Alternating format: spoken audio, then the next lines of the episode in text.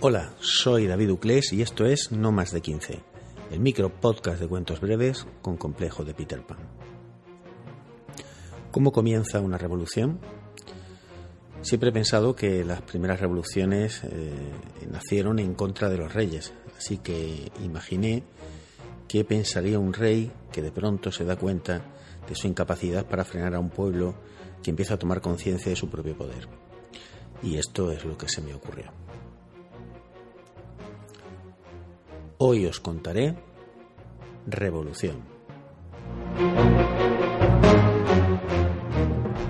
El ministro sudaba copiosamente mientras el rey desgranaba un largo rosario de supuestas deslealtades, engaños y traiciones.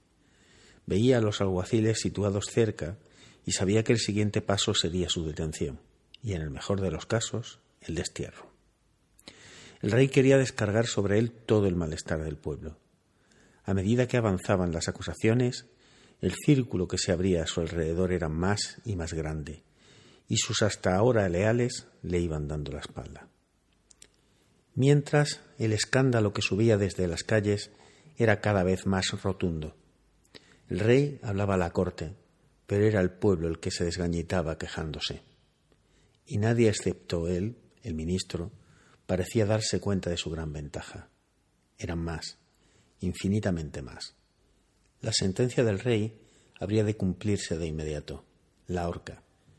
Seguramente, si no hubieran sido tan pusilánimes, lo habrían colgado allí mismo, de una de las grandes arañas de cristal de Murano del techo.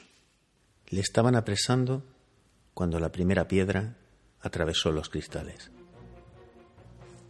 Hasta aquí el relato de esta semana.